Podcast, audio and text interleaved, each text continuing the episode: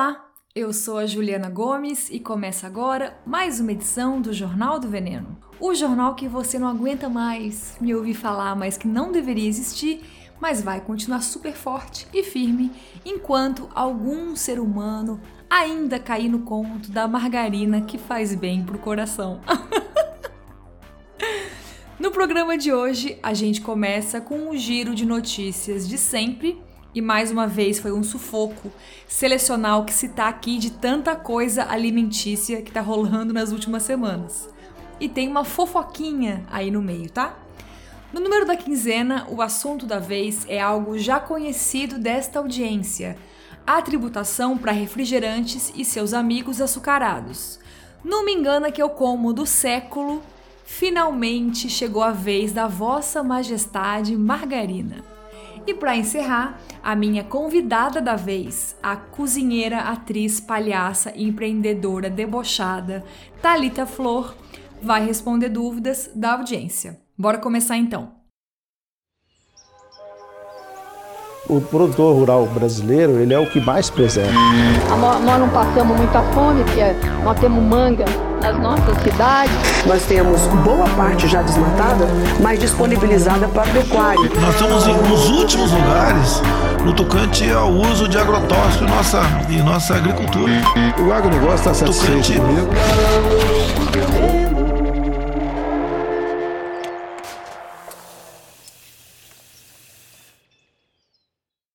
Para não perder o costume, começamos com alguns avisos. O primeiro é que esse é o último episódio do Jornal do Veneno do semestre. Assim como rolou no ano passado, eu dou uma pausa de um mês mais ou menos entre julho e agosto para descansar dos agrotóxicos, porque eu mereço.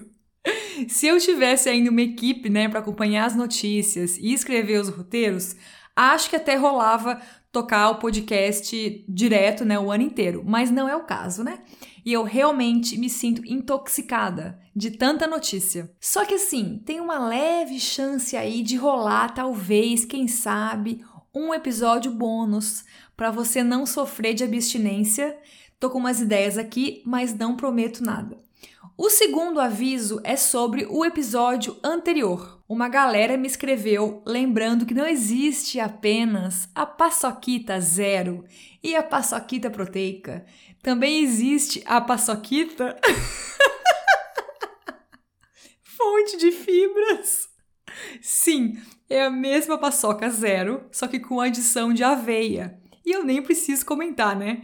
De tanto me ouvir dar gritos aqui, você já sabe que essa é mais uma jogada de marketing aí para surfar na onda do nutricionismo, que é aquele fenômeno de reduzir comida a nutrientes. Então, por favor, vamos deixar a paçoca em paz, até porque o próprio amendoim já é fonte de fibras.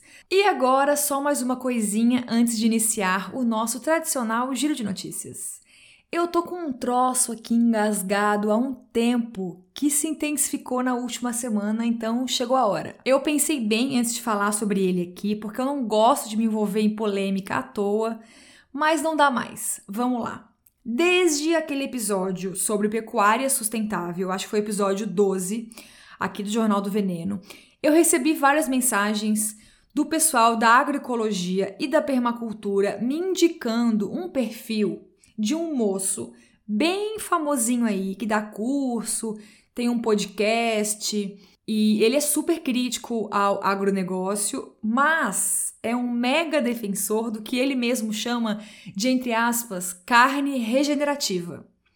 Eu já falei aqui que eu respeito esse conceito, apesar de não concordar.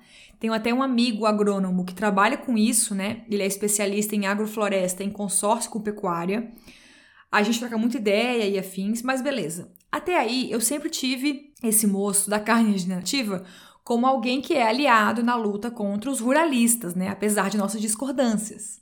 Só que, nas últimas semanas, e eu não faço ideia da razão, se é para caçar like, se é para ganhar mais visibilidade, é, esse moço super respeitado, cheio de pupilos, começou uma campanha inacreditável no próprio perfil do Instagram anti-veganismo, dizendo que não faz sentido alguém entrar para o movimento vegano por razões ambientais. E assim, os argumentos que ele usa é um negócio que beira o terraplanismo, sabe? Surreal. Que loucura, que coisa absurda.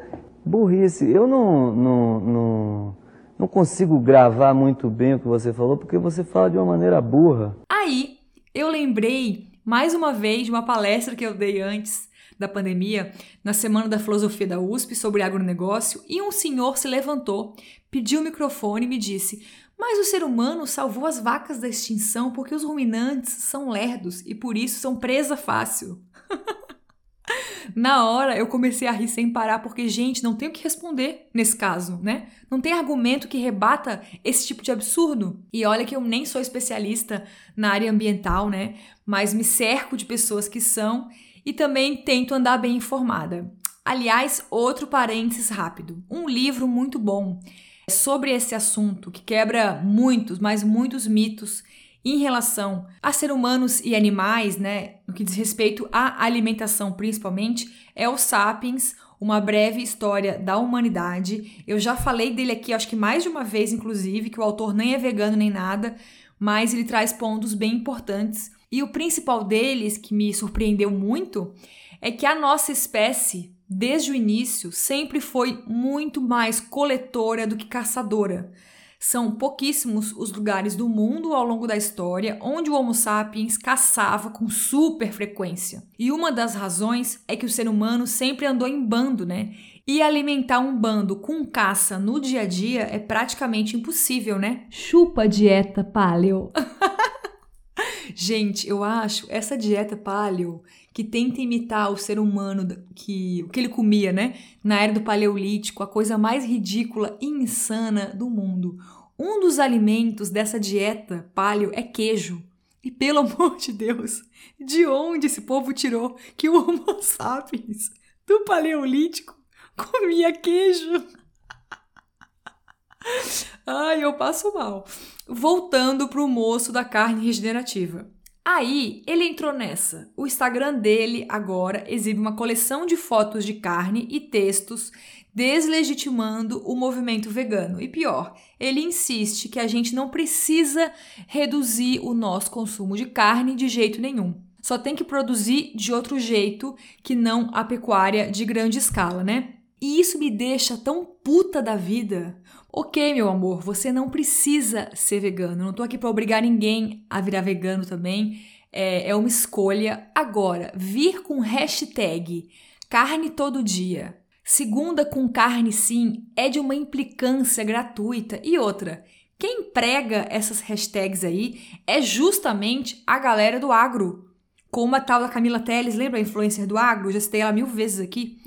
Então, meu recado para esse guru da agroecologia é esse. Se você quer defender essa tour da carne regenerativa, ok, meu bem, foca aí em criticar a pecuária na Amazônia, os resíduos gerados por JBS, foca nos frigoríficos grandes que exploram trabalhadores, que colocam os bichos em condições insalubres, de confinamento, nananã, foca no desmatamento, nas queimadas.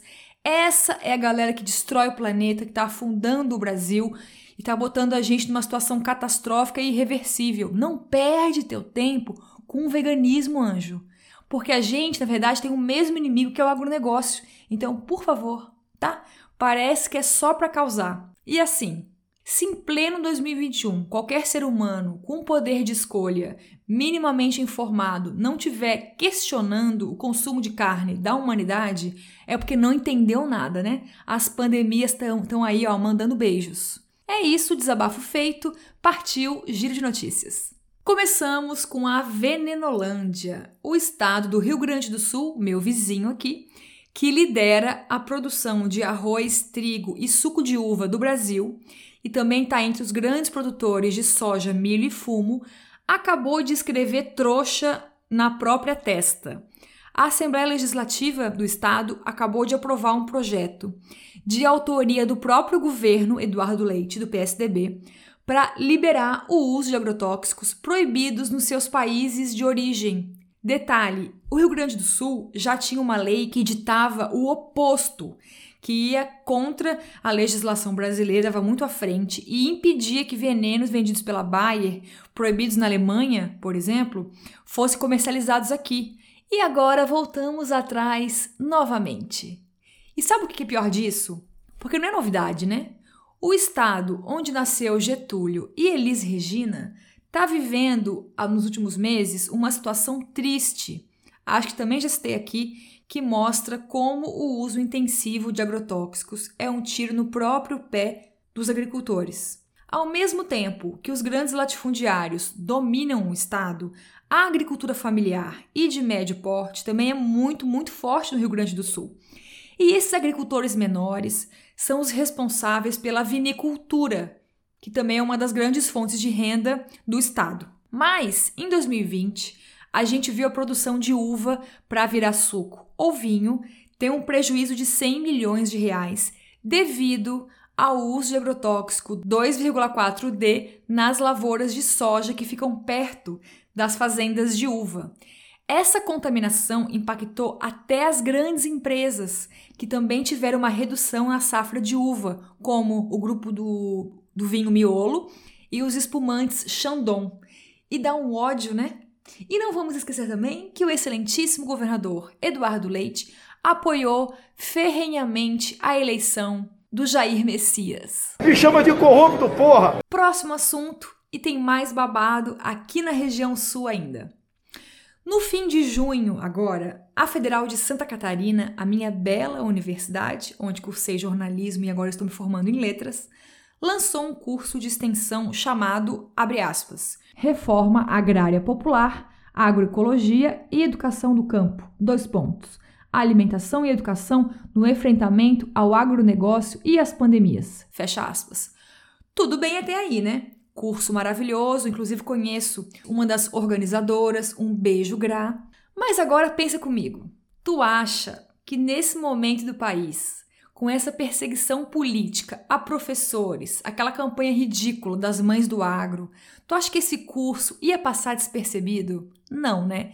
foi o maior rebuliço. Diversas associações rurais, como a Federação da Agricultura e Pecuária de Goiás, começaram a se mexer nas redes para querer impedir o curso de acontecer. escreveram carta para o ministro da Educação pedindo providências, foram para a imprensa, publicaram nota de repúdio, fizeram o maior auê nas redes sociais. E eu preciso ler um trecho da nota de repúdio aqui para ti, porque beira o cômico.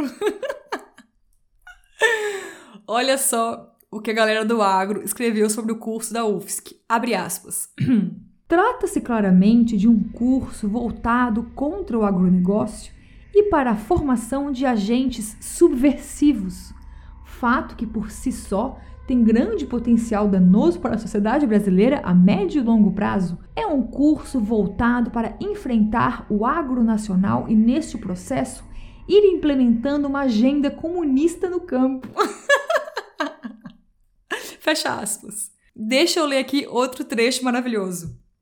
Abre aspas. É de conhecimento notório que, infelizmente, o debate da reforma agrária foi monopolizado por grupos criminosos e até mesmo terroristas, como o MST. O conteúdo do referido curso promovido pela UFSC está alinhado à ideologia criminosa do MST.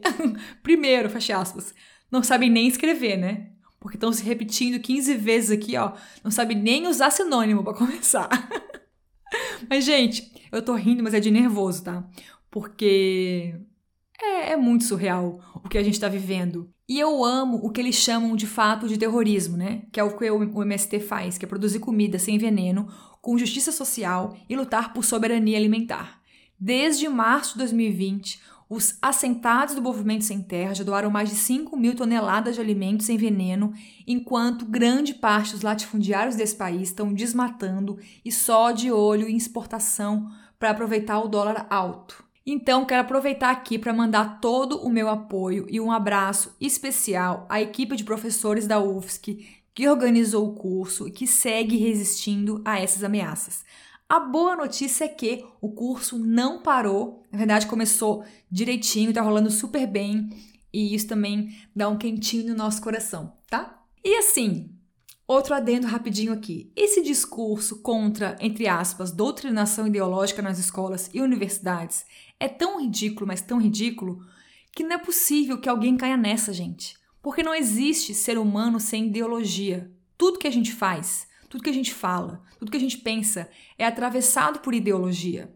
E as universidades públicas estão, infelizmente, infestadas de professores amantes do agro há décadas. Inclusive, esse é o discurso dominante. Os estudantes de agronomia da UFSC, assim como outras faculdades também, vão visitar a fábrica da Monsanto, no Mato Grosso, na terceira fase do curso. É surreal. Então, se alguém defende agroecologia e reforma agrária na universidade pública, nesses cursos de agronomia principalmente, ou veterinária, é, é, quase o bloco do eu sozinho, sabe? Isso aí é minoria, infelizmente. Mas, como eu falei aqui 800 mil vezes, se essa galera faz esse auê todo por causa de um simples curso, é porque eles sabem que a gente incomoda. E que a gente incomoda e que a gente se espalha. Por mais que rolem esses mil retrocessos, tem muita gente do nosso lado nessa batalha que não tem volta. Continuemos. Doa suas vidas, suas batalhas, desbrava a terra, salta muralhas, planta colher. Muitas vezes sofrer é ver que a vida passa e você se torna mais um ser na massa. É ver que a vida passa e você se torna mais um ser na massa. É ver que a vida passa e você se torna mais um ser na massa. É ver que a vida passa. E vamos para a última notícia desse bloco. Saímos do agro e vamos para o lindo universo da grande indústria de alimentos. No dia 1 de julho, era para entrar em vigor no Brasil uma grande conquista nossa, incentivada pela Organização Mundial da Saúde, OMS, e aprovada pela Anvisa em 2019, que é a proibição da gordura trans em alimentos industrializados. Se você não acompanha esse rolê, vou te lembrar aqui rapidinho. Os danos para a saúde do consumo de gordura trans, também chamada de gordura hidrogenada, né, já são unânimes na ciência há muito tempo, tanto que muitos países já proibiram Quer dizer, a maior parte dos países do mundo já proibiram. Mas agora a Anvisa bolsonarista inventou uma desculpa jurídica para adiar essa proibição e dar mais 18 meses para a indústria se adaptar, entre aspas. Essa demora é indefensável. África do Sul, Tailândia e Equador, por exemplo, deram apenas seis meses para as empresas de alimento pararem de fabricar produtos com gordura trans. E aqui a gente está nesse lenga-lenga desde dezembro de 2019. Para você ter noção, a Dinamarca adotou a, a, limitação de gordura trans nos alimentos de 2 gramas apenas para cada, cada 100 gramas de produto em 2003. Eu estava no colégio. Canadá e Estados Unidos, por exemplo, já optaram por proibir completamente. Resumindo a situação do Brasil. A partir de 1 de julho agora, começou a valer essa regra dos 2% de gordura trans por produto, como na Dinamarca.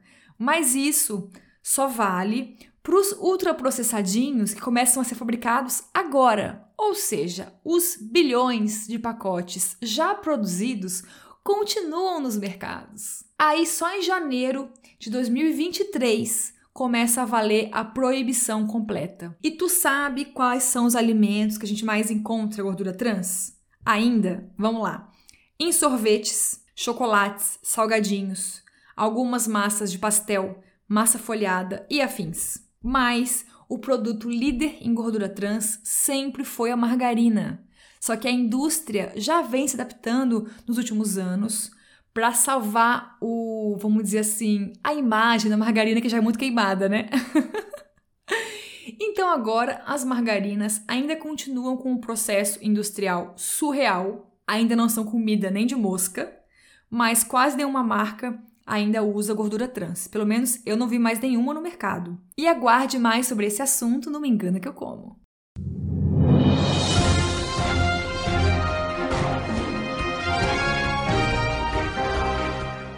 Um recadinho rápido. Este podcast não tem patrocínio nem vai ter apoio de bancos ou redes de fast food. O Jornal do Veneno só existe por conta do apoio de pessoas maravilhosas lá na plataforma Catarse, que contribuem a partir de R$ 7,00 por mês e também participam de sorteios de brindes e recebem uma newsletter como contrapartida. Eu sei que não tá fácil para ninguém, mas obrigada pela parceria, viu? E por garantir que esse trabalho seja independente. O link de apoio está na descrição do episódio.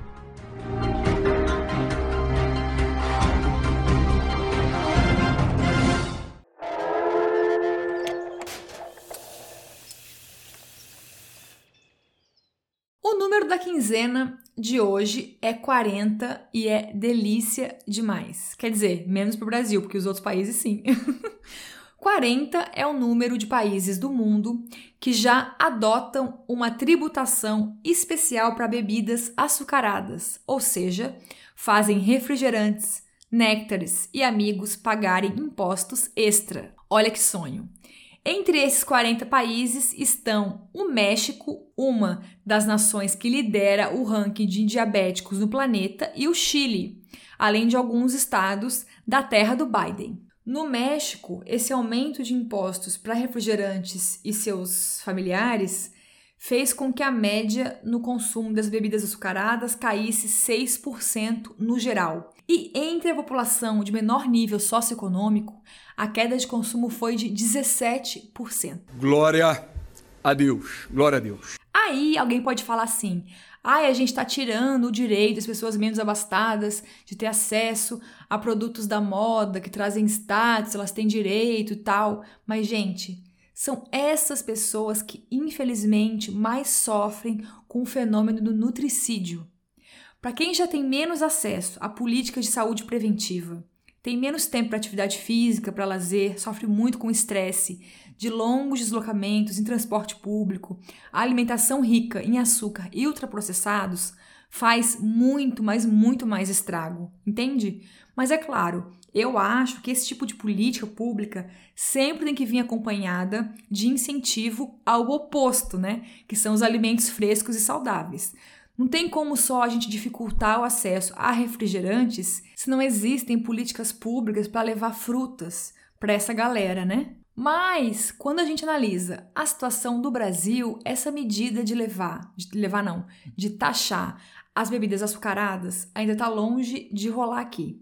Um estudo da Universidade de São Paulo, a USP, publicado na revista Cadernos de Saúde Pública, no dia 14 de junho, se debruçou justamente sobre essa questão e concluiu que, pela lerdeza desses projetos no Congresso Brasileiro, a gente pode não ter nenhuma mudança nas leis para refrigerantes até 2025. A galera da USP analisou a situação de 10 propostas sobre regulamentação de bebidas açucaradas apresentadas entre 2016 e 2019 na Câmara dos Deputados e no Senado. Seis dessas dez propostas ainda nem foram analisadas nas comissões do Congresso, ou seja, tão longe de ir para votação. E quatro já foram arquivadas, ou seja, babau. Não tem como bancar, resumindo, né, um negócio desse tamanho sem vontade política, gente, porque mexe com um peixe muito grande, né? O Fora Temer tentou já derrubar os incentivos fiscais que a indústria de refrigerantes e amigos tem na Zona Franca de Manaus e não conseguiu. As empresas caíram em cima e o governo do vampiro ficou no pianinho. E não é só esse tipo de pressão por meio do lobby, né, em cima de congressistas que essas empresas como a Coca agem. A gente nunca pode esquecer que elas financiam as campanhas eleitorais. E não existe financiamento na base da amizade né, e da ideologia. O dinheiro só entra para exigir uma contrapartida depois. Igualzinho o agro faz com o bozoliro, né? Então, assim, mesmo que a gente eleja um governo menos cadelinha das grandes empresas, taxar bebidas açucaradas é um troço que a gente só consegue com pressão popular. A questão aqui tem que ter pelo menos um presidente da Câmara que coloque esses projetos em votação, né? E isso o Arthur Lira, que é o atual, né, amiguinho do, do genocida, não vai fazer, né? E tem outra. Países menores como Uruguai e Chile costumam ter mais facilidade para aprovar um projeto desse tamanho porque a população deles não é gigantesca como a nossa. Então, no fundo, quase não faz cócega nos lucros dessas empresas, né? Já no Brasil, que é o sexto maior em população do mundo, qualquer tipo de taxação de refrigerantes vai fazer muitas cócegas no bolso desse povo, né? Porque a gente é um grande mercado consumidor. Então, até isso dificulta a nossa situação para aprovar qualquer medida contra a indústria, seja de pneu até alimentos. Mas eu sou otimista, tá? No fundo, no fundo, bem no fundo, eu sou um pouco otimista. Eu acho que a gente vai conseguir aprovar algo como aumentar os impostos, né, para refrigerantes e afins, porque agora na pandemia, especialmente, cresceu muito, né, essa pauta de questões de saúde, de aumentar a imunidade. Quando a gente conseguir melhorar um pouquinho mais os indicadores sociais e tirar o genocida, eu acho que vamos ganhar mais fôlego nessa história. Vamos ver. Se tiver novidades, eu te conto aqui, beleza?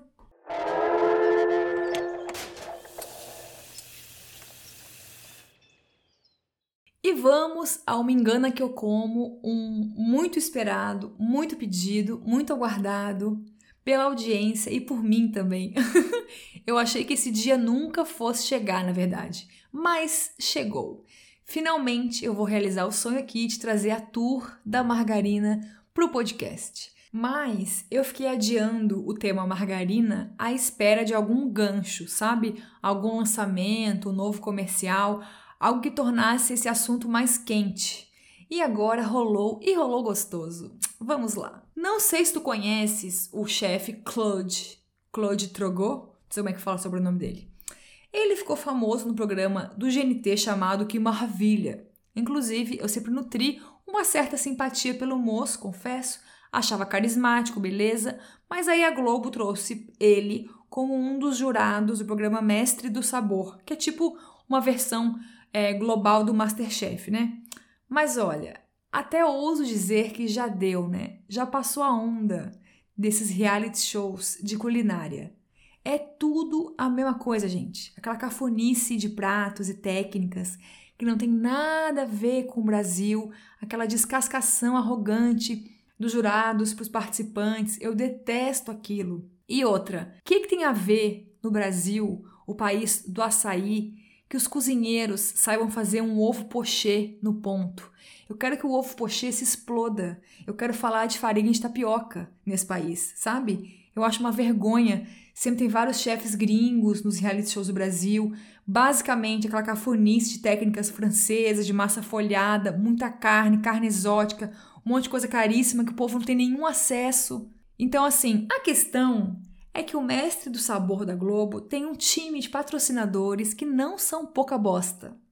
E a grana ali é tanta que produtos específicos das marcas viraram tema de prova, como aconteceu com um presunto levíssimo da Seara.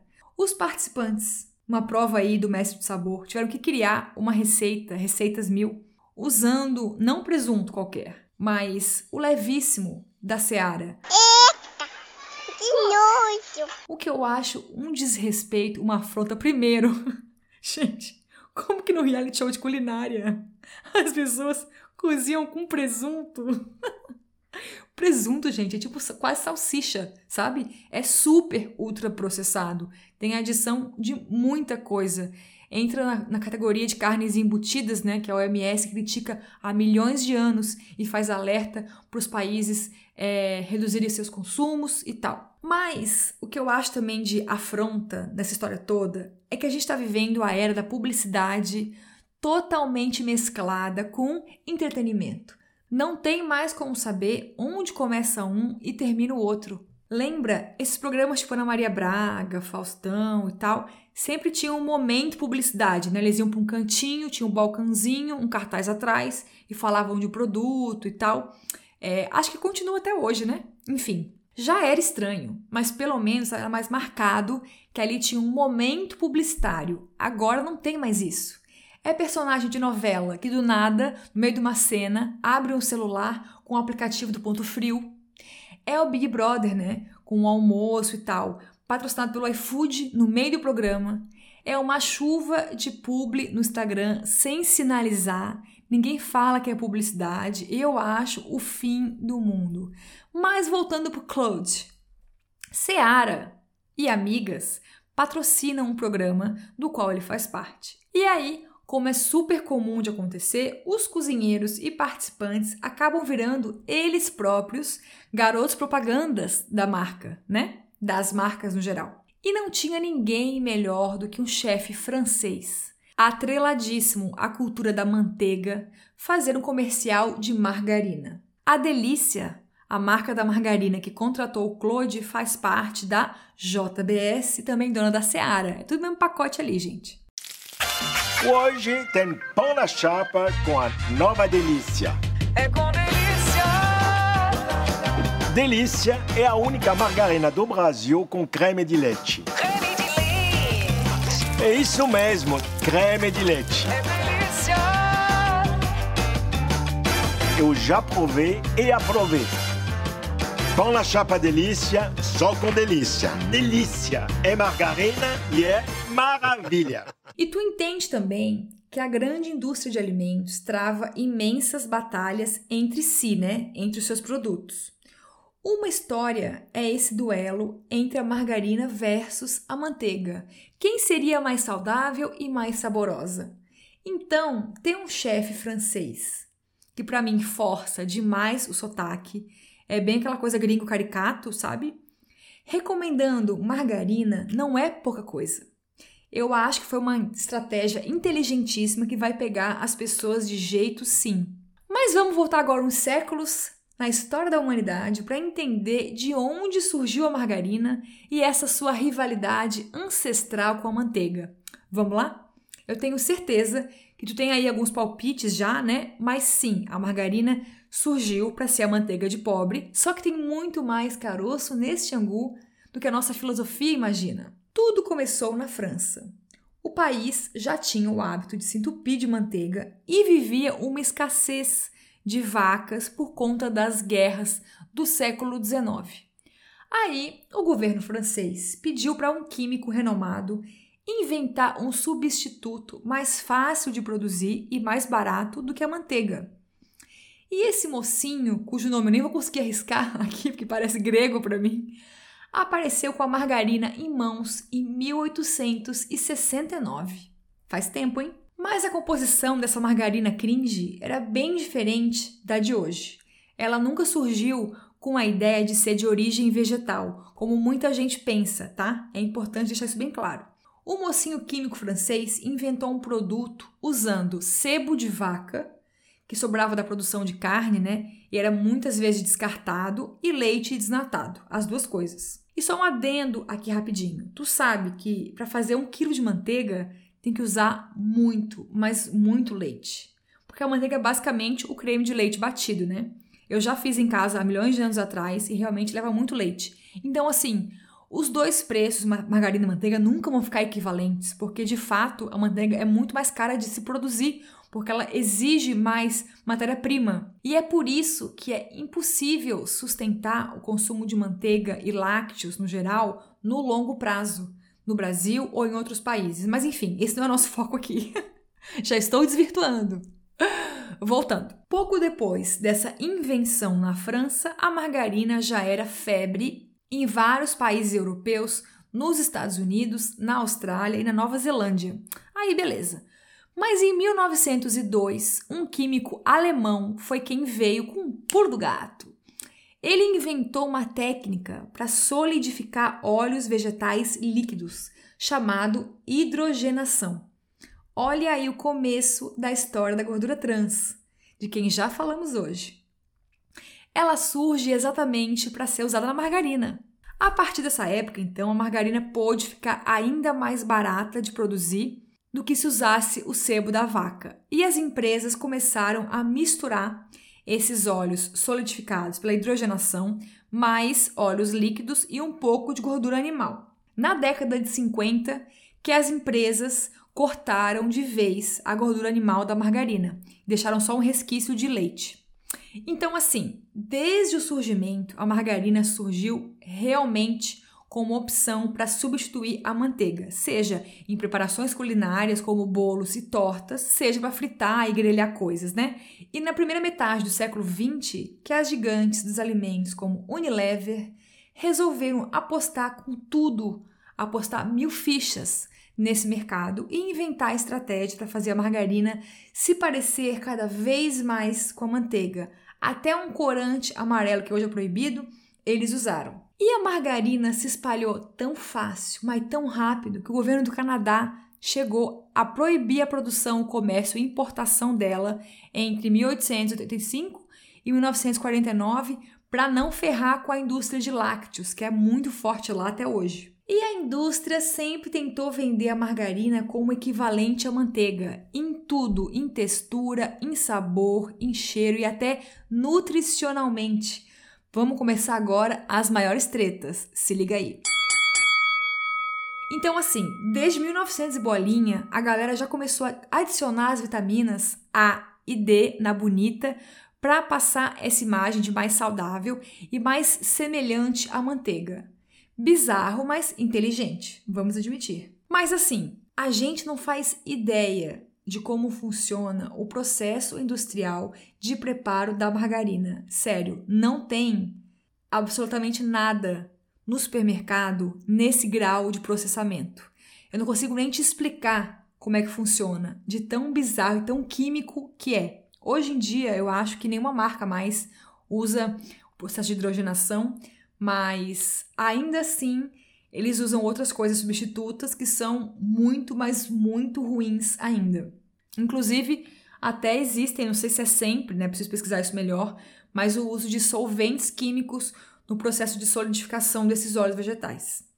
Mas vamos falar agora em linguagem compreensível. A margarina e todos os outros produtos que levam esse mix de gorduras bizarras à base de óleos refinados precisam de adição de corante e aroma artificial para ficarem minimamente comestíveis, porque sem eles sobraria apenas uma substância cinza e um cheiro rançoso medonho.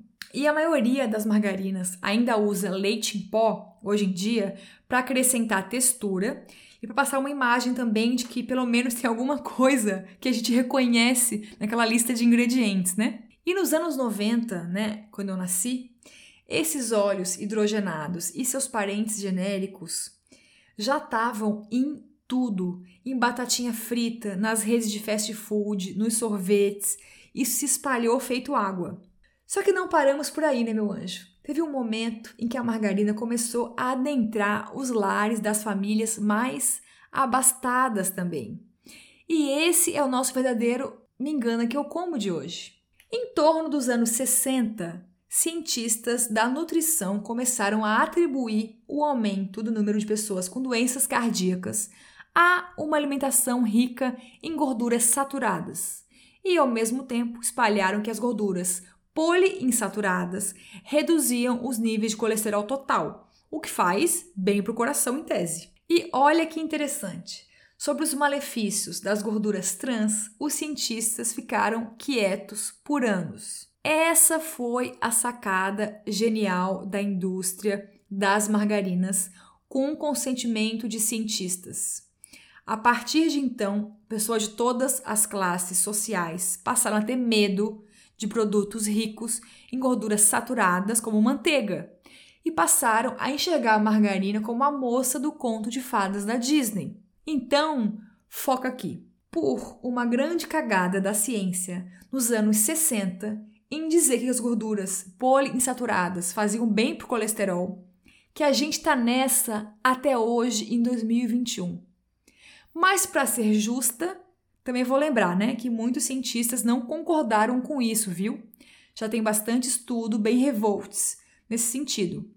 Um americano chamado Ross Rao publicou um estudo em 74 fazendo uma alerta importante. Uma não, né? Um alerta importante ele diz que os cientistas não levaram em conta que a margarina possui gorduras poliinsaturadas que não são naturais. Então, não dá para afirmar que elas fazem necessariamente bem para o coração. Pelo contrário, ele citou muitos estudos que dizem justamente o oposto. Essas gorduras oriundas da hidrogenação e processos semelhantes causam a elevação do colesterol. Mas o estrago estava feito. E as empresas de margarina, a partir daí, só foram se reinventando e lançando tendências e versões desta pasta nojenta com promessas milagrosas de saúde, sempre focando em surfar nessa onda pseudocientífica de que faz bem para o coração.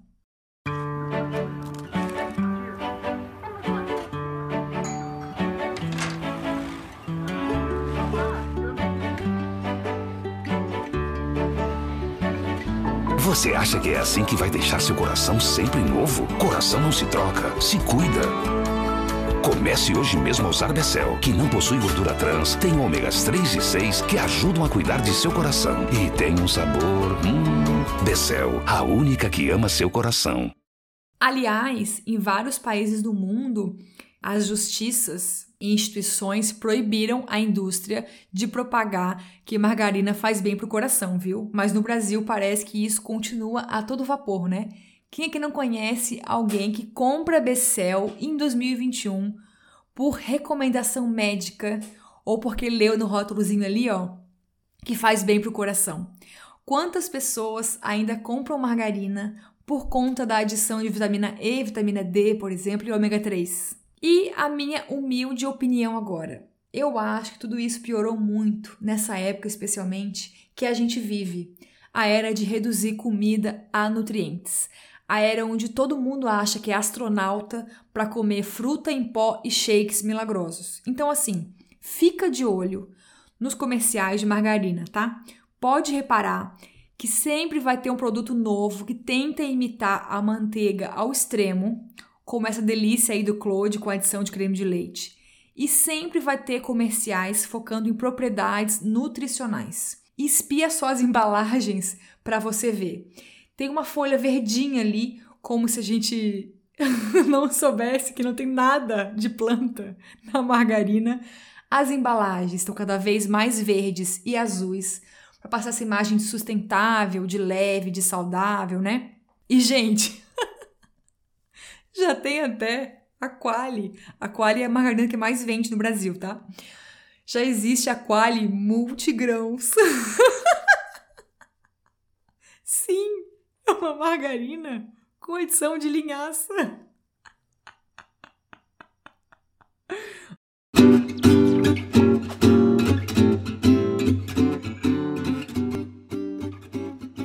Pessoal, agora eu tô aqui no meu momento. Como todo bom brasileiro gosta do seu pãozinho pela manhã. E um novo jeito de comer grãos tá aqui. Quali Multigrãos. Seis grãos integrais. Uma maravilha. Hum. Não sei vocês, gente, mas eu, eu gosto de comer um bolinho com margarina. Quem é que não gosta? Né? Tem gente que não gosta, mas eu gosto. Esse aqui é multigrãos, um especial ainda.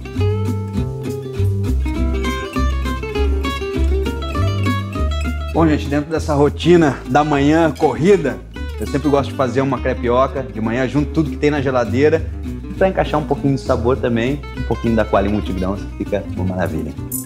Bom, gente, hoje eu tenho reunião, depois eu vou gravar. Quando eu sei que a rotina é assim, eu já ligo pra Aninha. Aninha, chega mais cedo, prepara meu café aí, porque eu não saio de casa sem tomar meu café da manhã. E ela sabe disso já. Então ela tá lá preparando pra mim. Você fez com o que esse negócio aqui? Fiz com quali. Ah, com quali, tá bem preparado, né, filho? Então, como vocês sabem que eu gosto de cuidar da minha horta, do meu jardim, meus temperos, meus legumes, tá aqui esse suco. E para acompanhar esse suco, nossa Quali Multigrãos.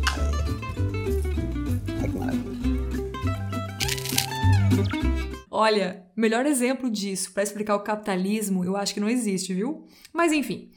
Se quiser aprofundar esse papo todo, porque ele é extenso, podia falar aqui o dia inteiro sobre isso, tem um capítulo só sobre margarina e seus processos industriais no livro Nutricionismo da Editora Elefante. Foi lá que eu tirei grande parte das coisas que eu citei aqui, tá? E só aqui entre nós, né? Eu acho que a margarina nem podia ser classificada como ultraprocessado. Tem que ter uma categoria nova só para ela, sabe? Mais bombástica, sei lá, tipo ultra mega hiper processada. Não tem nada ali que a gente reconheça como alimento. As que levam óleo de milho e soja, que são a maioria, ainda são transgênicas. É horror atrás de horror. Agora, um adendo rapidinho aqui. Assim, ao mesmo tempo que ninguém tem que comer margarina no Brasil, quer dizer, não tem que, né? Não deve comer, se possível, porque não traz nenhum benefício, é só o oposto. A gente também não precisa de manteiga. Lá vem eu bombástica. Porque a cultura da cozinha com manteiga nem é nossa, ela foi alastrada pelos portugueses, especialmente pela onda francesa nos anos 30. E por mais que a margarina seja uma bomba para a saúde, a manteiga exige que a gente crie as vacas em confinamento grande parte do tempo.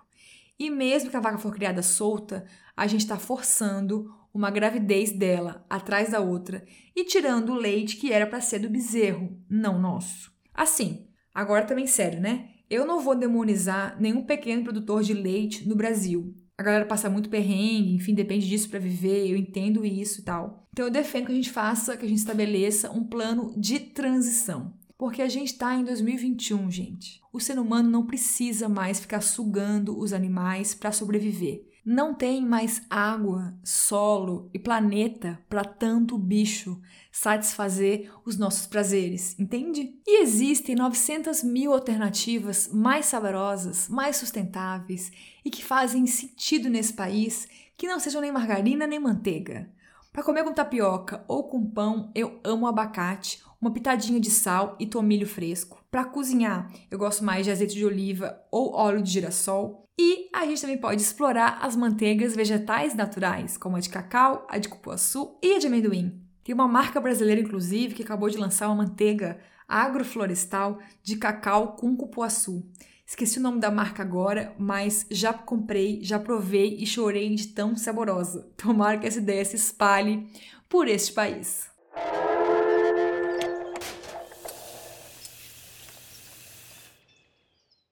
E o normal ou vegana de merda está diferente hoje. Dessa vez, como estamos no último episódio do semestre, eu chamei a nossa convidada maravilhosa para responder várias dúvidas que a audiência enviou por e-mail. E antes de começar, deixa eu apresentar a dona Thalita Flor. E a gente tem uma longa história juntas. Vamos lá. Em 2015, esta podcaster que vos fala morava no Rio de Janeiro, já com seu atual cônjuge, Lúcio Carlos, o editor deste podcast. E Lúcio veio do nada com a ideia da gente virar vegano por um mês. Na época, nenhum dos dois comia carne já, mas vivíamos felizes com ovos e leites. Eu nem pensava em ser vegana um dia nem nada. Eu achava radical demais e tal, coisa de gente rica. Nananana. E aí, do nada, Lúcio descobre um blog na internet e me manda. O fatídico blog se chamava Sou Vegana e Feminista Preta. Eu comecei a ler ali e fiquei doida, porque era a primeira pessoa vegana que eu conhecia na vida que não era babaca.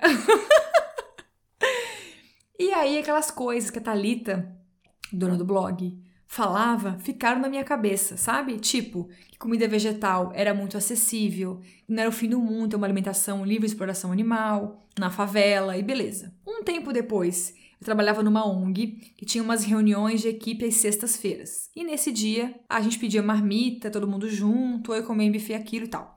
Uma vez, minha amiga Bianca, saudades, descobri uma página no Facebook que vendia marmitas veganas muito baratas, tipo 10 reais, e entregava no bairro do nosso trabalho. E a gente pediu a feijoada do Facebook. E aí depois eu fui descobrir que a feijoada era feita por ninguém menos que Thalita Flor. Então eu já comi a comida dela antes da gente se conhecer pessoalmente.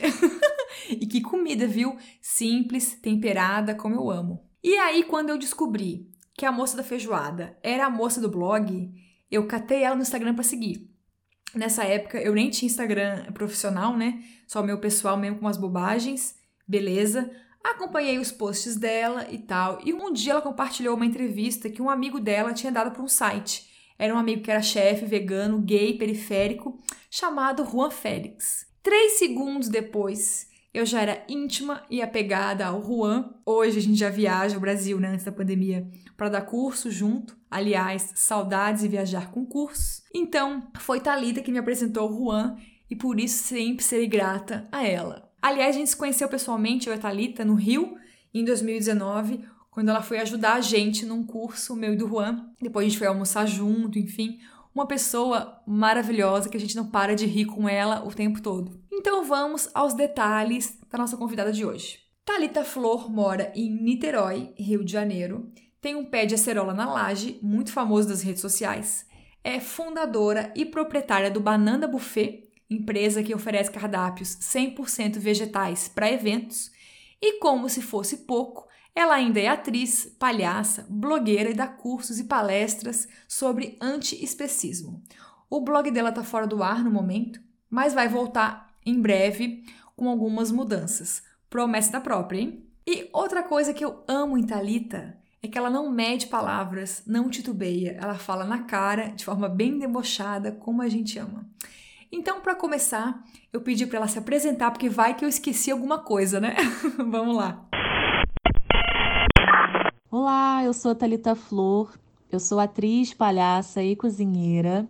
Eu tenho um buffet de comida vegetariana, que é o Banana Buffet, onde eu não trabalho com nenhuma exploração animal humana ou não humana. É um buffet completamente ético. A gente explora o melhor da gastronomia vegetal e faz diversos eventos, casamentos, aniversários, tudo mais que você imaginar. Eu também tenho a companhia Mala de Mão junto com meu companheiro, onde a gente faz diversos trabalhos pela cidade de Niterói principalmente é, as áreas de favela daqui da cidade. E a gente trabalha fazendo vários espetáculos de rua, a gente trabalha com arte de rua. É, a base do meu trabalho ela é basicamente voltada para a comunidade negra, para a comunidade da diáspora africana.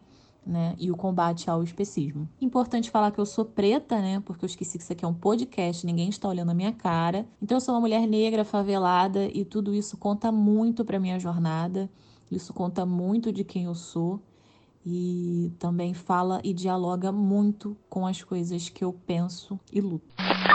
E partiu para as dúvidas da audiência que chegaram no e-mail do jornal do veneno@gmail.com. E ó, nem sobrou muita coisa para eu comentar aqui, porque as respostas da Talita estão boas demais. Você se prepare. Comecemos com um caso aqui de uma cozinheira que me escreveu contando que trabalha numa hamburgueria tradicional numa cidade do interior e está começando a sua transição para o veganismo.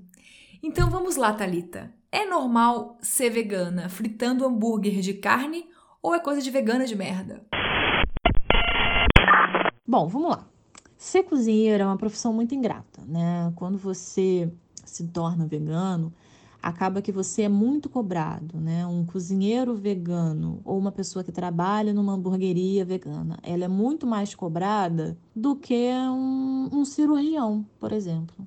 Um cirurgião, é, ele ninguém questiona ele se ele vai mudar alguma coisa, sabe? Você não vai mudar o método que você faz cirurgia porque agora você é vegano, ninguém fala isso, certo? Isso acontece apenas quando a gente trabalha com gastronomia. Então há uma pressão para que o nosso método de trabalho também se transforme. Não, não é nada de vegano de merda você continuar trabalhando com carne, até porque você depende desse emprego para sobreviver e você precisa estar vivo para lutar contra a opressão de animais não humanos, certo? Agora, se você tem o seu próprio empreendimento, é interessante que você trabalhe com o que você ache ético, porque você tem a rédea da situação. Você pode mudar essa situação e você pode fazer um empreendimento que esteja mais de acordo com suas posições éticas. Eu concordo, né? Acho que o melhor cenário possível é que a gente trabalhe com o que a gente acredita, que a gente sonha e afins, mas nem sempre é possível, né? Especialmente agora, nesse momento do país. Então, gente, não entra em crise, faz o seu possível fora do trabalho e é isso. Segunda dúvida: temos aqui um caso muito parecido com o anterior.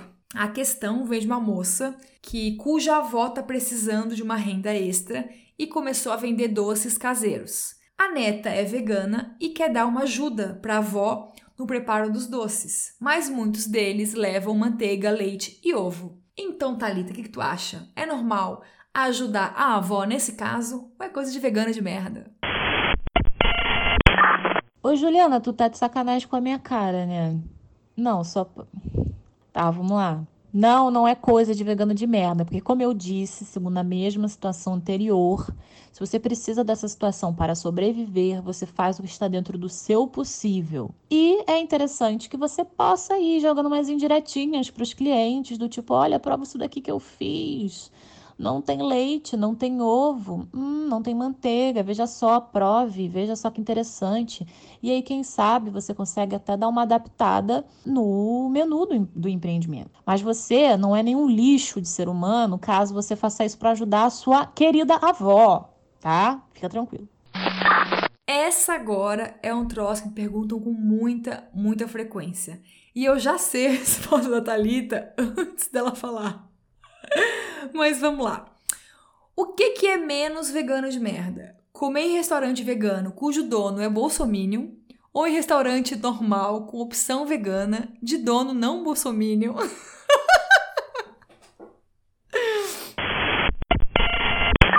Óbvio que eu prefiro restaurante normal de dono não bolsominion, com certeza. Eu não dou meu dinheiro para bolsominion.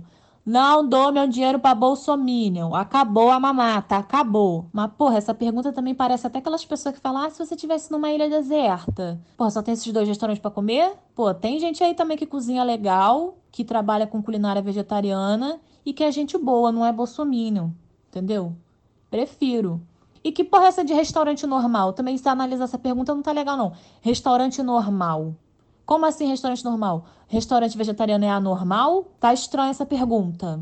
Tá estranho. Mas entendendo o teor dela, eu digo que a minha resposta é: eu prefiro comer num restaurante que não é vegano, porém tem opções, mas que eu sei que o dono não é bolsominion, eu sei que o dono não explora os seus trabalhadores, do que ir num restaurante onde o trabalhador é precarizado, tá?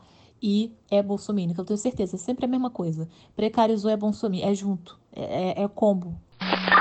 Eu amo essa mulher, sério, concordo com tudo.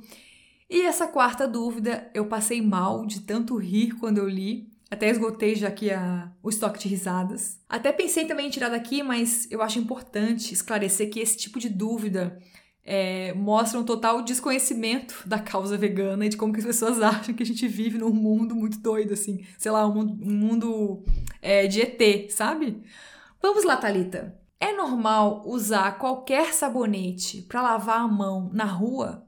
Ou a gente tem que carregar um sabonete na bolsa para garantir que não é testado em animais e não ser uma vegana de merda?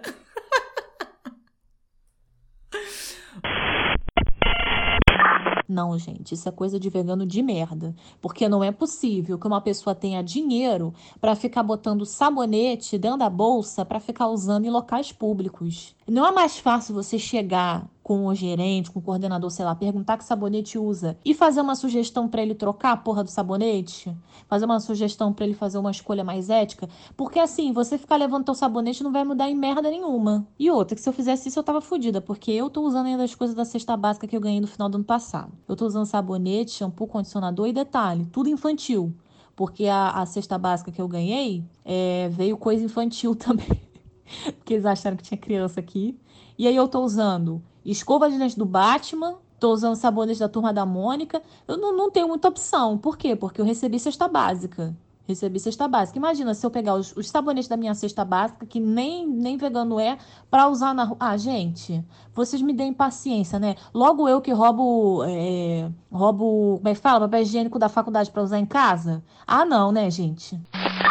Então, gente, é isso, né? A gente só dá conta daquilo que tá a nosso alcance, que dá para escolher. Para fechar, Talita, é normal comprar esses hambúrgueres vegetais ultraprocessados, mesmo sabendo que não é a solução ou é coisa de vegana de merda?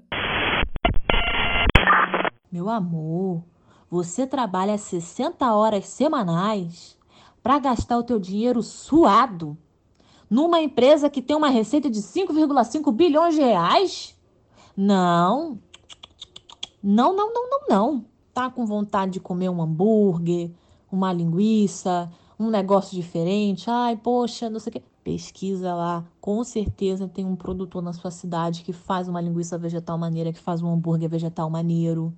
Procura, tem menos química, é feito com mais amor e você ajuda um pequeno produtor. Ai, mas é muito caro. Vamos parar de falar essa porra. Vamos parar de falar essa porra que tá caro. Não tá caro. Você que não tem dinheiro. Você tem que reclamar com o teu chefe, você tem que reclamar com o governo, você não tem que reclamar com a pessoa que vende. Porque ela não tá superfaturando o produto dela para você falar que tá caro. Entendeu? Não tá caro. Não tá caro. Não tá caro. Então vamos parar de desvalorizar o trabalho do outro e parar de dar dinheiro para essas empresas que querem matar a gente através do nutricídio, ok? Ok, então é coisa de vegano de merda, sim, ficar comprando ultraprocessado, tá? Dessas grandes empresas que ficam botando química até na água. É isso, gente. Sigam meus conselhos, que vocês serão pessoas melhores. Um beijo e até a próxima. Talita, você é tudo, entenda. Eu adorei a tua participação aqui. Sigo te acompanhando bem tiete mesmo. E você, meu anjo, pode seguir a Talita no Instagram ou no TikTok, a rede dos jovens. Basta procurar por Talita com H e dois L's. Talita Xavier, desculpa. E também rola contratar o Banana Buffet, viu? Por enquanto, claro, né? Não rola fazer um casamento com 100 pessoas, mas rola fazer um almoço pequenininho com alguns parentes em casa e depois da pandemia, você pode chamar a Talita e o seu buffet para festas em todo o Brasil, casamentos, bodas, aniversário de criança. E para conhecer mais o trabalho dela, descobrir receitas pouco óbvias com ancestralidade, ingredientes acessíveis, a Talita tem três e-books à venda. Vamos lá. Tem o Cozinhe Seus Vegetais, edição 1 e edição 2. E também tem o Receitas para Celebrar, em parceria com o deuso Juan Félix. É só dar um alô para ela no Instagram e comprar. Aliás, eu sempre faço o estrogonofe de berinjela com molho de amendoim do Cozinhe Seus Vegetais 1, é incrível. E agora, na segunda versão, eu quero muito fazer a moqueca de repolho. Então é isso, gente. Vamos financiar o trabalho de pessoas legais e incríveis como ela. Gente que não tem medo de se posicionar e que tá passando perrengue agora na pandemia. Obrigada, maravilhosa. Um beijo.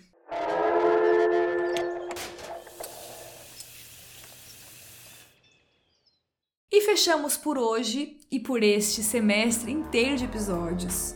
Quero mandar um beijo para Matheus Melo, de Presidente Getúlio, trabalha com agroecologia também e é vegano. Ele e sua companheira ouvem muito esse podcast. Um beijo para vocês. E, gente, obrigada por tudo, pela companhia. Eu sei que não foi um semestre fácil, foi bomba atrás de bomba e espero voltar agora em agosto com o bracinho já vacinado. Olha que sonho. Quem editou esse pod foi meu compa, Lúcio Carlos. A vinheta é do artista Gu e a arte é do Vitor Uemura. Um beijo, coma vegetais, Vacine este braço e fora Bozoleiro.